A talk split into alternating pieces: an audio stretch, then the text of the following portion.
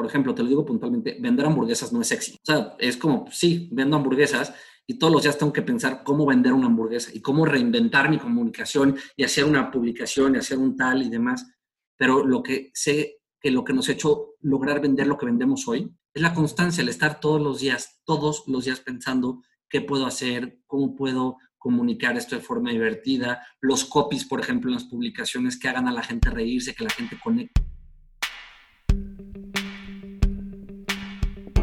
¿Qué onda? Soy José Olivar y bienvenidos al nuevo episodio de Dame un Consejo, el podcast donde platico con líderes de diferentes ámbitos con el objetivo de que nos platiquen su historia y nos den un buen consejo. El día de hoy vamos a platicar con Vicente Cruz.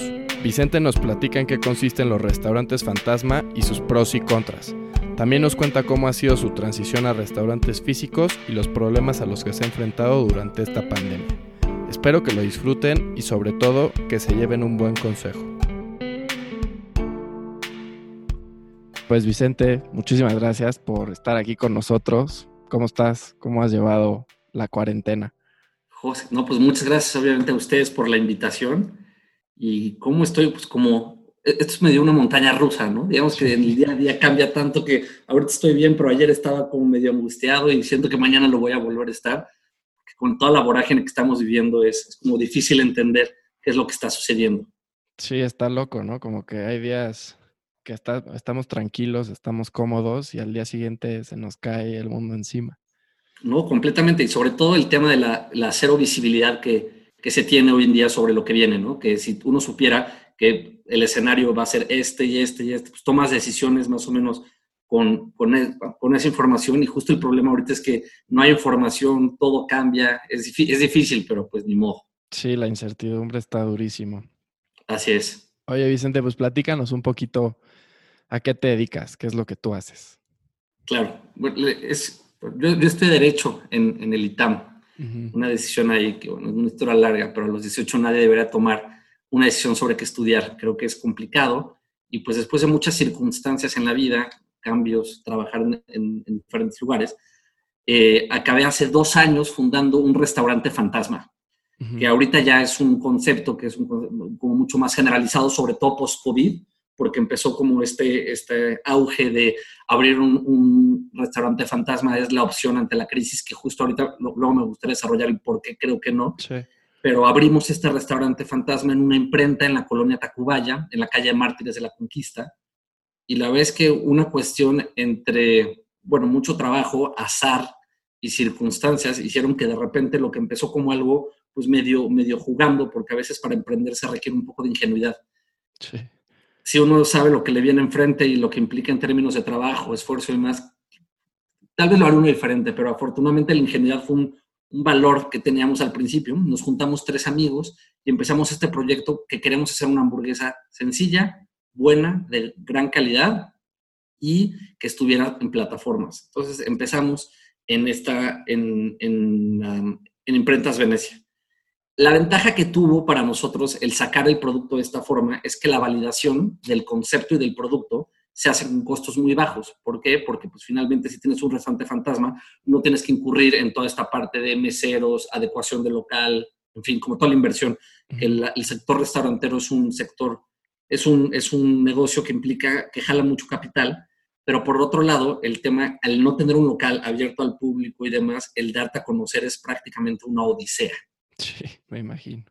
Entonces empezamos con esto y empezó a crecer de una forma medio orgánica, la gente se empezó a enterar de nuestras hamburguesas y eventualmente acabamos abriendo un local. Entonces nosotros pasamos del mundo online al mundo offline, por decirlo de cierta forma, en un, en un negocio que ahorita todo el mundo que está queriendo migrar a estas cocinas fantasma.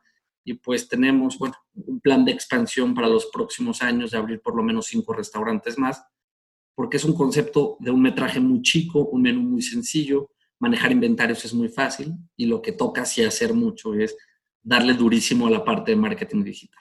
Es un poco el negocio y se llama Eat Burgers, creo que ni siquiera lo he dicho ahí para sí. que nos sigan en redes sociales. Oye, platícanos en qué consiste esto de, bueno, este concepto de restaurante fantasma. Literal es tener un lugar donde cocinar tu producto, conectarte a plataformas que pueden ser Uber Eats, Rappi, Didi, sin delantal y sacarlo. Entonces, que suena muy sencillo y eso es, como la parte curiosa. Y no te voy a contar lo que nos pasó a nosotros, que pues, es muy chistoso. Nos, de repente abrimos este lugar, nos conectamos a las plataformas, de repente ventas, pero increíbles, ¿no? Dijimos, es que esto es regalado, esto tiene dos años cuando esto no existía. Esto es regalado, vamos, yo ya me veía en las Bahamas viviendo y de repente resulta que es regalado, porque las plataformas las primeras dos, tres semanas te ponen hasta arriba para que la gente te da a conocer y a la semana tres te mandan al último lugar y tienes que ir a escalar. Entonces, lo que creíamos que era muy fácil, no solo era muy fácil, nuestras ventas se fueron a cero en la semana tres. Entonces, de repente era como, y, nos fuimos a cero y ya teníamos pues la parte de la nómina, ya estábamos invirtiendo en redes sociales y demás, y fue, pues que vamos a quebrar. Entonces empezó este proceso, que fue un proceso que mm, tocó hacer toda una estrategia, tanto de relaciones públicas como de, como de marketing enfocado puntualmente a social media marketing en Instagram, que es donde están principalmente las audiencias enfocadas al sector gastronómico, y empezar a construir una comunidad poco a poco y luego esa comunidad, una vez construida, monetizar, este, monetizarlas. Pero pues sí fue, fue complicadísimo, estuvimos a punto de quebrar al principio varias veces. Tomamos, llegó un punto donde francamente tomamos la decisión, empezamos a cuestionarnos, oye, ¿valdrá la pena tanto esfuerzo para lo que estamos? Y de repente salió la oportunidad local, empezaron a crecer las ventas y Ricardo Farril nos hizo un video para ñam ñam. Sí, Eso fue un facto. No, no sé si lo viste. No. Ok, la historia es padre. De repente Ricardo nos busca y nos dice, oigan, me encantan sus hamburguesas. Me encantaría hacer un video de ñam ñam con Mónica Loza. Mónica es su, su, pareja, bueno, era en su pareja. Y mm, hizo el ñam ñam y de repente se viraliza ese ñam ñam y que creo que tiene ahorita 700 mil visualizaciones. Yo salí fantasma en el video, lo que uno hace por vender a veces.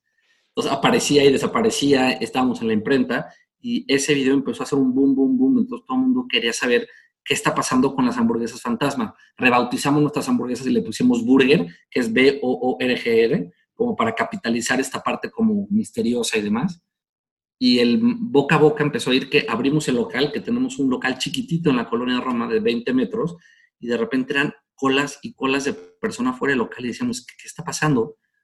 No, entendemos qué pasó, y de repente se empezaron a sumar y sumar y sumar, y eran influencers, actores, actrices pidiendo nuestras hamburguesas y subiendo a redes sociales, compartiéndolo. Y pues las benditas redes sociales, que si sabes usarlas y entiendes el lenguaje que tienen y sabes cómo construir una comunidad, haces buen contenido, eres constante, eres constante, sobre todo digo eres constante porque yo todos los días me despierto pensando qué publicación puedo hacer para vender una hamburguesa. Llega un punto que se te acaba la, la imaginación, pero no se te puede acabar porque tienes que vender hamburguesas mañana otra vez. Entonces, pues esa es un poco la historia y ya nosotros lo que queremos hacer ahorita, o digamos que nuestro modelo de negocio cambió, ya no queremos solamente ser un restaurante fantasma, sino queremos tener locales muy chicos, bien ubicados, con cocinas, donde el ingreso de las plataformas sea complementario a lo que se puede generar en estos micronegocios hamburguesas. O sea, ahorita sigues con la cocina que tenías al principio de Fantasmas y el local en, la Roma. Así es. Y ahorita vamos, vamos a abrir otros dos locales este año que ya tenemos medio apalabrados, porque de repente eso nos pasó dentro de nuestro proceso de expansión no había locales en la Ciudad de México, no había locales y los que había tenían unos guantes ridículos, que el guante es, es una cosa rarísima. Lo que tú le tienes que pagar al, al exarrendador del lugar para que te cedan los, los permisos y una serie de cosas, y eran unas inversiones obscenas. Y de repente, pues resulta que con el COVID se pues, empezaron a desocupar locales que hubiera sido imposible. Entonces, sé que suena muy cliché, pero sin duda, ese tipo de momentos, si, si te agarró medio bien parado, son extraordinarias oportunidades para encontrar cosas que hubiera sido impensable hace unos meses. Oye, ¿y el tema de los permisos aplica también si tienes solo la cocina o es solo con restaurantes físicos? Mira, cuando nosotros empezamos, no, es una cosa que me preguntan mucho. La vez que cuando nosotros empezamos no nos pidieron permiso a nada, pero ahorita entiendo que las plataformas ya tienen como procesos mucho más rigurosos sobre el tema. Nosotros formalmente éramos hiper cuidadosos con toda la parte de higiene y demás desde el principio, porque la mamá de mi socia estaba vinculada a la, industria de los alimentos, entonces entendía perfecto toda la parte de procesos, de higiene, en fin, como, como lo teníamos como súper cuidado eso. Pero sí había ahí como un loophole raro al principio sobre dónde podía ser una cocina y las condiciones de salubridad que pudiera llegar a tener, que no fue nuestro caso ni mucho menos, pero sí entiendo que esa es una pregunta como de un foco rojo que tiene el modelo de negocio de poder abrir una cocina en donde quieras. Sí, te lo pregunto porque investigando un poquito del concepto, como que había dos, como dos lados, ¿no? El lado positivo de, de estas cocinas y de estos restaurantes y también el lado que decía pues que son negocios súper informales, que no pagan impuestos, que no tenían permisos. Entonces, por eso te quería preguntar. Claro, eso me parece muy chistoso. Justo hice un video con TV Azteca y, no, sé si, bueno, eh, eh, TV Azteca nos hizo como, como un documental y me, me, llamó muchísimo la atención porque todos los comentarios de abajo sobre la parte negativa eran muy enfáticos en la parte que no pagábamos impuestos. Yo creo que el tema de fantasma genera una connotación o la gente cree que eso te hace clandestino, pero por ejemplo, puntualmente, vamos, nosotros estamos constituidos, pagamos impuestos, tenemos un contado. O sea, el, tener una cocina y ese modelo de negocio no hace que no estés constituido, no tengas que hacer declaraciones mensuales al SAT. No sé, es curioso como esta lectura, y eso lo que tú me preguntas es real, es una lectura hipergeneralizada de la gente de, de que este, esta forma de tener, vamos, este negocio tiene una, una, parte como, como fuera del Estado y no puede estar más lejana en la realidad. Sí, sí es algo que me, que me brincó mucho. Oye, ¿consideras que este tipo de negocios pues va, o sea, va a tomar más fuerza y se va a convertir en un negocio, un negocio más rentable en los próximos años? Te voy a decir francamente no, y es una cosa que me preguntan mucho. El eh, la ventaja que tiene este tipo de negocios para las empresas ya consolidadas con un nombre posicionado dentro del mercado es que el estar aquí sí te permite que la gente sí te busque. Ya hay marcas cuyo posicionamiento hacen que si a mí se me antoja X marca, yo me voy a meter a buscarla. El problema que tiene es que los procesos de posicionamiento de las marcas son largos y son caros. Y quien puede hacer esto son los grandes competidores. Entonces, lo que yo creo que va a suceder son dos cosas. La primera es que los grandes competidores iban a migrar a este modelo de negocio porque la gente se va a tardar en regresar a los lugares a comer por, cierta resistencia, por temas de miedo, riesgos y demás. Y la segunda, y la segunda es que toda la gente que está, le está entrando a esto sin tener una marca posicionada difícilmente va a sobrevivir. ¿Por qué digo esto? Las plataformas te cobran el 30% de comisión. Si tú, a tu, si tú agarras tus números y a, tu, a un ticket de 100 pesos le quitas 30% de comisión 30% de lo que te cuesta la materia prima, te queda un 30 y tantos por ciento para pagar nómina, marketing, otros gastos y demás, acabas perdiendo lana. Entonces, el problema que tiene esto es que si tú tienes un restaurante y esto se vuelve un ingreso complementario, pues está bien, pero lograr hacer un negocio y construir un volumen de venta tal que te permita solamente subsistir con, con esta forma, yo creo que es poco probable. Ojalá no, pero yo lo veo poco probable porque si haces los números, los números no cuadran. O sea, ¿crees que ya es tarde para entrar a este nuevo concepto de negocio? Es que yo no creo que sea tarde. Yo creo que realmente quien lo puede hacer ahorita es quien ya tenía un local y se va, por ejemplo, te inventó un, un caso, un, por ejemplo, la señora de, los, de las famosas tortas de chilaquil de la condesa, que, bueno, eh, tiene un producto hiperposicionado. Lo que podría hacer ella es abrir varias de estas cocinas a lo largo de la ciudad porque todos amamos esas tortas y queremos comer esas tortas. Y si tú te enteras que esas tortas, yo vivo en el sur de la ciudad, por ejemplo, ya llegaron al sur, obviamente me voy a meter a la plataforma que sea a buscarlas. Sí. Lo que pasa es que si no, la gente no sabe que existe tu producto, no estás posicionado y demás, el escroleo tiene un límite y si eres el, a la hora de scrollar el número 45, la gente no llega a ti. Ya. Entonces, no creo que sea tarde para llegar, creo que es mucho más complicado y toma más tiempo de lo que parecería, porque por lo menos en tener un local a nivel de calle, la gente que pasa enfrente te ve y te genera curiosidad. Aquí estás completamente a oscuras y estás a expensas de lo que hagas en tus redes sociales. Y a veces en las redes también hay una sobresaturación de publicidad que la gente cada vez es menos receptiva de, de seguirte. O sea, crecer un Instagram en un restaurante porque es dificilísimo la gente no le gusta ya seguir porque está tiborrada de, y está harta de marcas. Entonces, es complicado. Creo que, vamos, si, creo que tienes que tener una visión muy clara sobre qué quieres tener, una, un producto muy diferenciado, una comunicación súper consistente y se puede, pero es bien difícil. Ya. Oye, ahorita hablando de las redes sociales, O sea, ¿qué diferencia tiene el promocionar un restaurante fantasma a un restaurante que tiene un local físico?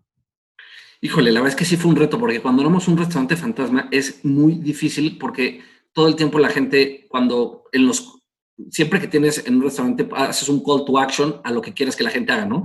En un restaurante físico es, te, te enseño una foto del lugar ve el lugar porque el lugar vale la pena y ven a conocerlos. El call to action es visítanos en Medellín 32. En un restaurante fantasma, toda tu comunicación maneja una ambigüedad que solo es por plataformas. Y en el momento que la gente te pregunta dónde están y les dices no existimos, solo estamos en plataformas, automáticamente viene un proceso de, híjole, no me late.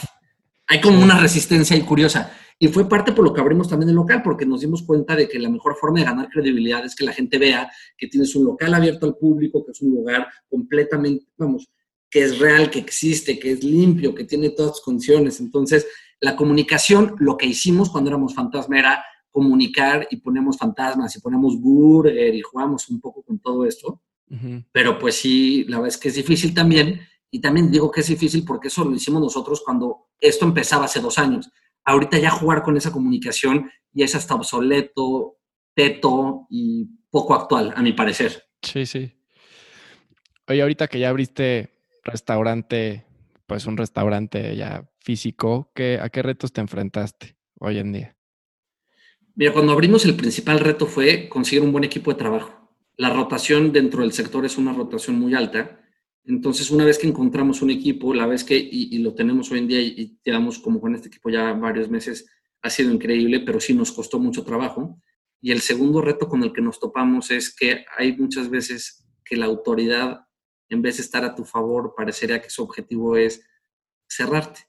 Es muy complicado lidiar con que si la delegación, que si tal, que si, en fin, la problemática de la colonia.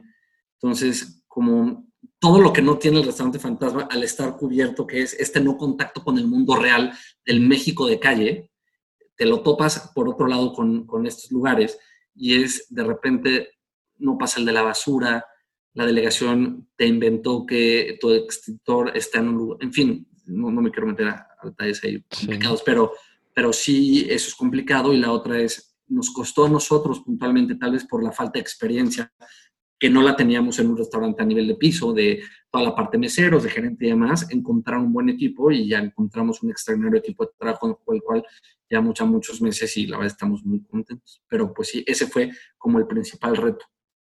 Y la ventaja que tuvimos también nosotros es que una vez que abrimos el local, toda la clientela que ya teníamos del restaurante fantasma la jalamos al local. Entonces fue mucho más fácil tenerlo lleno porque llenar un restaurante es dificilísimo es una pesadilla.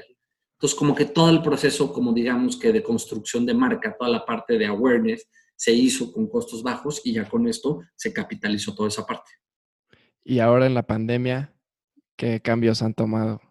Mira, la verdad es que nuestro caso es un caso un poco particular porque como empezamos, la pandemia lo que hizo fue cerrar los lugares y volver a todo el mundo un restaurante fantasma. Sí. Entonces, a nosotros nos agarró bien parados porque ya sabíamos mandar comida a domicilio. O sea, el producto desde la conceptualización, es una parte que se me olvidó contarte, el pan de nuestra hamburguesa, la parte de abajo tiene un grosor del doble de tamaño de una hamburguesa normal. Mandamos unos moldes para eso, para que en el trayecto entre que sale el restaurante, llega a tu casa y pierde la mitad de la consistencia, te llega y tú dices, oye, esta hamburguesa llegó perfecta, ¿cómo le hicieron? Y es, no, perdió la mitad, pero esa mitad es imperceptible por esta parte, porque yo nunca pedí hamburguesas por eso. Sí, sí, sí.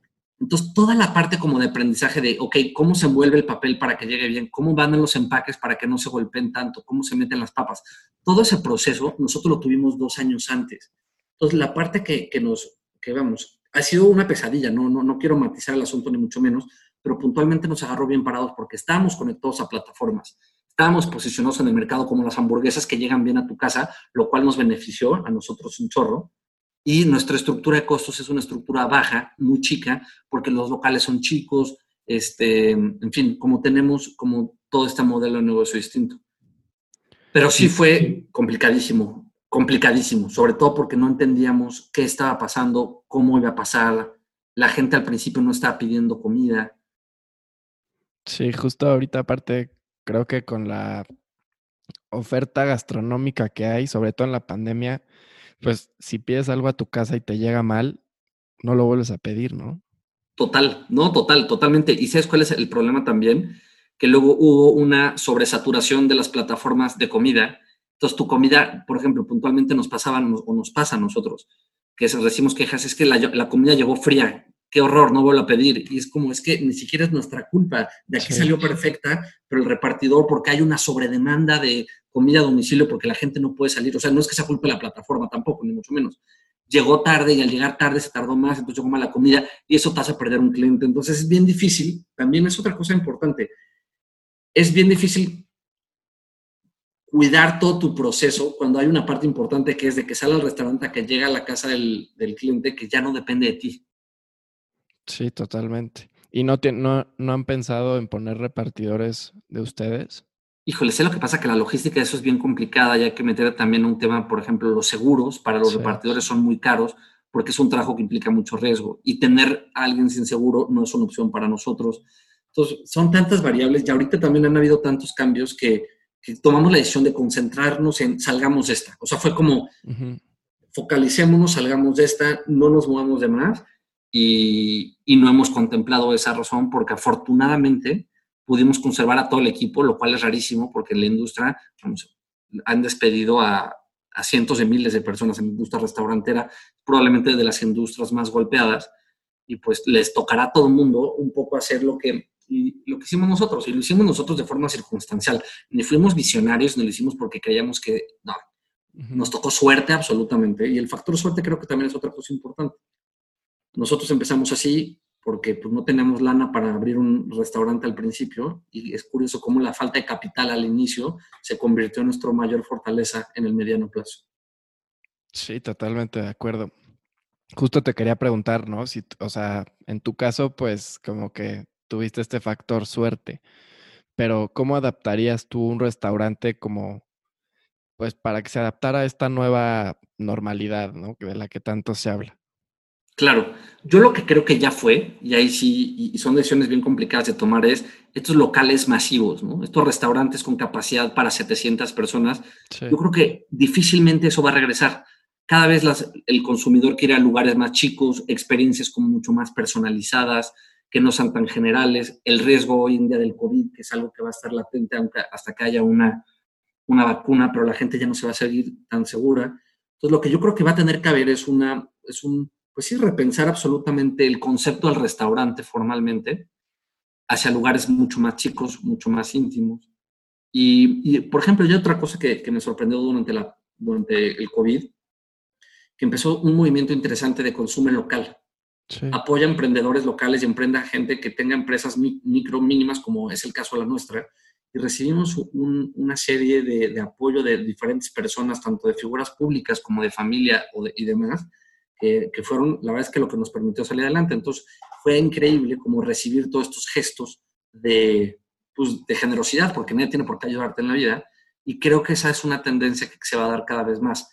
La gente cada vez quiere consumir más marcas de personas que sean parte de una comunidad y no tanto ya cadenas muy grandes. En fin, sin generalizar, pero creo que se allá va un poco. ¿Y crees que vaya a girar un poco más también el tema de delivery, pasando ya como post-COVID? Yo creo que sí. O sea, yo, yo creo que la tendencia de, de, saber mandar comida a domicilio es algo que se va a quedar. El problema que tiene también, y, también es que no toda comida se puede mandar a domicilio, que es una cosa importante. Los, los restaurantes van a, tener que, van a tener que aprender a adaptar su menú para que una cosa es lo que tú puedas comer en el lugar y una cosa es lo que tú te puedas mandar a tu casa, porque hay experiencias que, vamos, aquí con la hamburguesa hicimos esto, pero hay, hay lugares que, que no pueden mandar todo su menú porque no todo el menú es viable para mandar. Sí, está cañón y, justamente pues creo que nos va a tocar ver, bueno, ya ha estado pasando, pero todos esos restaurantes que no se logran adaptar, pues son los que van a acabar cerrando. De acuerdo, y es una tragedia porque la verdad es que siento que, lamentablemente muchos de los que van a tener que acabar cerrando son los restaurantes más viejos y más tradicionales de la Ciudad de México. Y eso es algo que no tampoco debemos de permitir que pase tan, tan fácilmente, porque pues, son restaurantes que tienen dueños de hace 50 años, que no necesariamente están tan, tan familiarizados con toda la parte como digital, los procesos de cambio son duros. Entonces creo que también esa es una parte importante a destacar que nuestra obligación como consumidor, creo yo, obligación moral, por decirlo de cierta forma, es apoyar a todas estas personas, es irnos al centro histórico a consumir, vamos, vámonos a los lugares tradicionales, a las fondas, en fin, empecemos a, que existan derramas económicas a lugares que no tienen o que no tenemos, porque es mi caso también, tan fácil acceso a capital para sobrevivir a seis meses sin, sin ingreso, pagando nóminas, pagando rentas, pagando, en fin, una serie de costos que no paran. Ahora, ¿crees que la gente ya esté lista como para empezar a salir a restaurantes? Es una gran pregunta. Francamente, creo que no, que ese es un tema. Y es todo este debate. Y, entiendo que hay un. Entiendo el debate sobre el, riesgo de, salud contra la parte económica. La respuesta creo que no la tiene nadie. Pero, por ejemplo, creo yo, en, un caso como el tuyo, como el mío, que no somos necesariamente eh, un, un, demográfico en situación de riesgo, de mayor vulnerabilidad, en función de por edad, peso, en fin, una serie de cosas. Creo que y, y si no estás poniendo a nadie en riesgo y puedes salir a consumir un local, hazlo. Yo lo que intento es por lo menos una vez a la semana comer en algún restaurante. Y, por ejemplo, ahorita estoy dejando el 20% de propina en todos los lugares porque para los meseros, que la parte importante del ingreso es, su, es las propinas, esto ha sido una cosa durísima. O sea, ha sido una locura. Y, y empezamos a, y creo que la otra cosa interesante es que aprendemos o empezamos a entendernos todos como parte de una comunidad y que la única forma de salir de esto es con un apoyo por parte de todos hacia todos, desde un punto de vista como comunitario, o esto se va a desfondar porque no, no vamos a aguantar. Sí, totalmente de acuerdo. ¿Tú tuviste que hacer algún recorte o algo ahorita por el COVID? Afortunadamente no. O sea, afortunadamente logramos, vamos, obviamente lo que pasó fue que los socios no hemos recibido un peso los últimos seis meses. Sí. Este, y ahí estuvo el, el, tema. La renta nos la redujeron, hicimos ahí con, los, con cada uno de los empleados, hablamos con cada uno de ellos para ver cuál era su situación y ver qué se podía hacer puntualmente y, logramos sobrevivir esto. Pero, por ejemplo, yo, si, o esto se mejora en tres meses, o sí voy a tener que tomar una decisión porque tampoco, tampoco te puedes quedar demasiado tiempo así, que ese es el, el tema. A veces creo que que se juzga como es que por qué tomó esa decisión, es que es bien difícil, es, bien, es, bien, difícil tomar decisiones en, en, este momento porque no sabes cuánto tiempo va a durar y aguantas y aguantas y aguantas y llega un punto que el agua te llega y, dices, pues que ya estoy semi ahogado. Sí, no, y creo que justo ahorita muchas empresas como que se les han ido encima por ese tema. Pero te hago la pregunta porque me enteré de un grupo restaurantero importante aquí en México que haz de cuenta que empezó esto y es un grupo que tiene varios restaurantes y restaurantes de cuentas caras, ¿no? Y corrieron a todos los empleados, dejaron de pagar sueldos y como que a mí como consumidor me dan muchas más ganas de ir a comer a un restaurante como el tuyo que han hecho el esfuerzo de mantener a su gente que el otro que tenía pues ahora sí que todas las posibilidades del mundo y pues se fue por el camino rápido de decirle adiós a, su gente, ¿no? Que llevaba ahí años. No, de acuerdo, de acuerdo. O sea, sí es bien complicado y, o sea, y para nosotros fue, vamos a hacer todo lo que está en nuestras manos por nuestro equipo. Y era otra, lo que te platicaba, ya tenemos un equipo de gente increíble, comprometida, que, que nos asumimos como un equipo y, y, que este barco es todo junto y, y nos contamos, somos tres socios y dijimos, hagamos todo, hagamos todo por sacar esto adelante. Y, de acuerdo, yo estoy de acuerdo contigo. Yo, por ejemplo, voy a echar un gol, pero el Sonora Grill, cuando fue el tema del temblor, le regaló comida a todos los voluntarios. Este, entonces tú podías comer en el Sonora Grill gratis a todas las personas que estábamos este, ayudando en el temblor y te dan de comer, vamos, comida caliente y demás. Y yo tengo un vínculo con el restaurante sin tener ningún tipo de interés de nada. Es un lugar al que prefiero dejarle mi dinero porque Es, es un lugar que siento que tiene cierto compromiso social. Y a nosotros, la vez que, y te lo digo sin, querer sonar soberbio, nos sentimos muy orgullosos de haber logrado que, vamos, son 10 empleos los que nosotros generamos, pero nos quedamos con 10 empleos haciendo un esfuerzo sobrehumano, pero el hecho de decir, nosotros estamos dando la cara por nuestro equipo, como nuestro equipo da la cara todos los días por nosotros, atendiendo en el lugar. No, pues te felicito, porque sí es un tema que, que mínimo yo como que sí me he empezado a fijar durante esta cuarentena y y pues sí hay restaurantes donde ya no voy a regresar, nada más por las decisiones que han tomado de, pues de abandonar a su gente y eso no me, no me gusta. No, y, aparte abandonarlos ahorita, es que era lo que platicábamos mis socios y yo, echar a alguien ahorita al mercado laboral es echarlo a los leones. Sí, sí, porque Es, es un mercado inexistente, no existe. Entonces, lo que dijimos es aguantemos, aguantemos, aguantemos, aguantemos y no bajamos sueldos. O sea, afortunadamente logramos aguantar eso.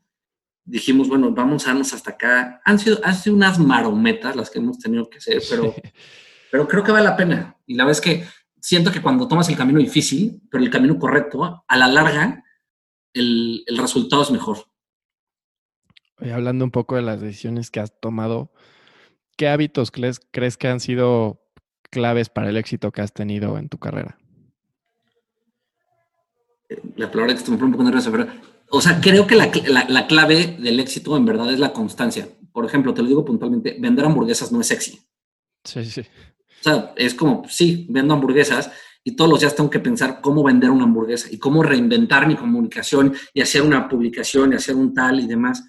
Pero lo que sé que lo que nos ha hecho lograr vender lo que vendemos hoy, que la verdad es que ya al micro local que tenemos, tenemos una cantidad considerable de hamburguesas que vendemos al mes, es la constancia, el estar todos los días, todos los días pensando qué puedo hacer, cómo puedo comunicar esto de forma divertida, los copies, por ejemplo, en las publicaciones que hagan a la gente reírse, que la gente conecte con ellos, el cómo reinventar una campaña con alguien para que la hamburguesa, que es la misma que llevo vendiendo durante dos años, se vea una forma distinta. Entonces, lo que creo que a veces le pasa un poco a la gente es que los proyectos al principio cuando son novedosos son muy padres. Llega un punto donde es medio tedioso y lo es. Pero en el momento que tú mismo te aburres y te crees este tedio, es cuando bajas la guardia y las cosas fallan. Yo creo que la clave es el todos los días asumir como un reto nuevo el hoy voy a vender hamburguesas. Entiendo que hay días que dices, ah, ya no quiero vender hamburguesas. Sí, sí. Pero la única forma de crecer y de hacerlo bien es ser constante y constante y constante. Y la otra cosa creo también, nosotros de, toda la parte de comunicación y de toda la parte que, hacemos en redes, muchas de las grandes ideas nos las han dado personas ni siquiera vinculadas con el negocio, que es estar escuchando todo el día lo que la gente tiene que decir de ti. Sí, sí. Entonces yo vivo conectado a Instagram y cualquier mensaje lo, contesto personalmente, me, como, oye, te puedo hablar. Y de repente nos han dado unos tips buenísimos de, gente que, que, te escribe por buena fe y es bien padre el, el, bueno, el escuchar y el escuchar con ganas de no tener la razón, porque a veces siento que la gente escucha con ganas de contraargumentar y cuando tienes un negocio lo que tienes que hacer es tener el oído bien abierto, porque finalmente lo que tú quieres hacer es satisfacer clientes y si tu cliente no está satisfecho y si alguien se tomó el tiempo de decirte el por qué, escúchalo con ganas de cambiar las cosas. Sí, no, y eso que dices se me hace súper valioso, ¿no? Como que, pues el que tiene la razón, bueno, no la razón, pero el que te puede decir como el las cosas que están bien o mal con tu producto es tu cliente y si te separas de él, pues pierdes todo ese feedback que es importantísimo para cualquier proyecto. Completamente y a veces pues sí, o sea, lo que, o sea, por ejemplo, llevar Instagram es una pesadilla. Todo el día son mensajes. Pero lo que yo hago es, es que yo entiendo que ese es mi canal de comunicación con mi clientela y que, y que cuando algo no les gusta o cuando se sintieron que no era lo que esperaban o algo, y cuando tú escuches a las personas y cuando cometes un error, pies perdón, por ejemplo, tenemos una política nosotros que si el pedido por alguna razón no llegó bien, no preguntamos. Literal le decimos una disculpa, tú dinos que ya de la próxima semana, te mandamos tu pedido tal cual y cortesía a nosotros. Y lo hago de esta forma porque a mí me enoja, en Estados Unidos tienen un servicio al cliente extraordinario. Sí. En Estados Unidos te quejas y te regresan las cosas. En México este tema de, oye, las cosas llegaron mal, yo no pedí esto, yo tal, tal, tal, y que te contesten, a ver, compruébame, a ver. Es como, oye, el cliente soy yo. Y entonces como que yo dije, el día que yo tengo un negocio propio, yo quiero tratar al cliente como me gusta que me traten a mí. Sí, y de repente la, gente, el, que te habló enojadísimo porque, oye, pedí papas de camote y me llegaron papas y no puede ser, mi hamburguesa eh, la pedí de, de, queso y me llegó de pollo, no, en fin. En el momento que tú dices, te pido una disculpa, dime por favor a dónde te puedo mandar otro pedido, la gente se sorprenden. Estamos tan mal acostumbrados al mal servicio. Que la gente nos pone, oiga, no lo puedo creer, gracias. En verdad, es como, no, gracias a ti por tomarte el tiempo, porque lo, fácil es, como cliente, quedarte callado y perder el cliente. Y perder un. conseguir un cliente es caro, perderlo es carísimo. Entonces, el cliente que se toma el tiempo de, de escribirte para quejarse, toma, escúchalo y solucionale su problema. No, sí, estoy totalmente de acuerdo. Hasta luego te sacas de onda, ¿no? Cuando te, te tratan así de bien. Eso es rarísimo, ¿no? O sea, te lo juro que me, ha pasado porque les digo, oye, tienes razón, tal, dime qué, cuándo te lo mando y qué te mando, te mando todo gratis, te mando literal el pedido gratis. O sea, todo lo que pediste va a por nuestra cuenta la próxima semana. Siempre les digo la próxima semana porque nadie quiere hamburguesas al día siguiente. O sea, y me dicen, no, ¿cómo crees? Qué pena. Si quieres, hazme un descuento. Y ya sabes, como, no, no, no, en verdad es real. Te lo quiero regalar porque tuviste una mala experiencia y entiendo que es nuestra culpa. Y si es mi culpa la mala experiencia, tú no tienes por qué pagar por esa mala experiencia. Y estamos tan mal acostumbrados en México que la gente es súper amable y es como, no, no, no, no lo voy a permitir, solo te voy a aceptar un 20% de descuento. Es como, no, no, te voy a preguntar, te voy a mandar la comida gratis. Pero sí, nos sorprende muchísimo cuando, cuando una empresa se toma en serio el, el servicio al cliente. Sí, oye, a ver, platícame. Ahorita estás, la cocina todavía la tienen, tienen el restaurante en la Roma. Eh, Así es. ¿En dónde te puede encontrar la gente? Estamos en Rappi. El local ya está abierto. En Medellín 32 y en Picango. O sea, pueden ir a comer al local, pedir por teléfono y recogerlo o pedirnos por Rappi. Tenemos la cocina en la colonia Tacubaya y la cocina en, la Roma. Y vía Rappi. Se puede vía Rappi. Rappi es nuestra plataforma. Vicente, ¿hay alguna persona o algún personaje que ha sido referente en tu vida, ya sea profesional o personal? Mira, yo creo que en, la parte profesional, y, es una persona a la que le, aprendí la constancia y la disciplina, es Eugenio Herbes. Yo trabajé para Eugenio muchos años. Eugenio es un hombre que tiene una capacidad de, de autocrítica inmensa y de disciplina increíble y, fue mi trabajo previo a este, entonces la verdad es como que lo tengo muy presente como, como mi último jefe previo a independizarme.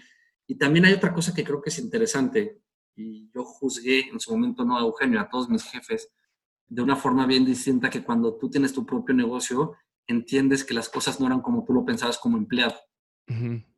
Este, cuando eres, em, o sea, como que, y me pasó, no, no, no con Eugenio, pero hay cosas que, que como empleado uno a veces tiene una, yo, o te hablo más bien a título personal, yo tengo una mentalidad de empleado y es como que me lo resuelvan, que quién sé qué, y entonces vale, y ta, ta, y de repente te vuelves tú el jefe y te vuelves el buzón de todas las quejas que tú eras parte de eso. Y yo me pasó de repente escuchar en las personas que, que, trabajan con, conmigo en este momento, porque tengo el restaurante y tengo una productora, eh, que es otro negocio que tengo, y escucharme a mí mismo en quejas que yo y que ya como, como, como jefe lo ves es una perspectiva bien distinta.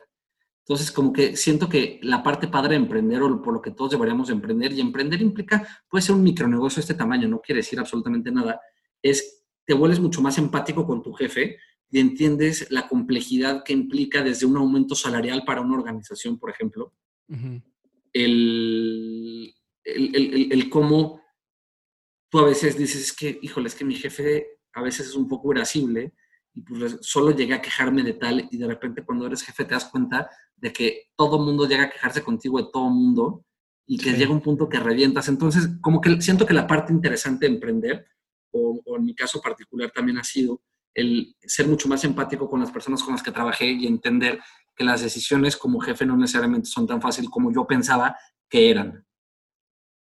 No, pues sí, sí cambia el chip, ¿no? Completamente, no, completamente. Y dices, híjole, fui bien egoísta en algunas situaciones, pero pues ya, es parte de crecer.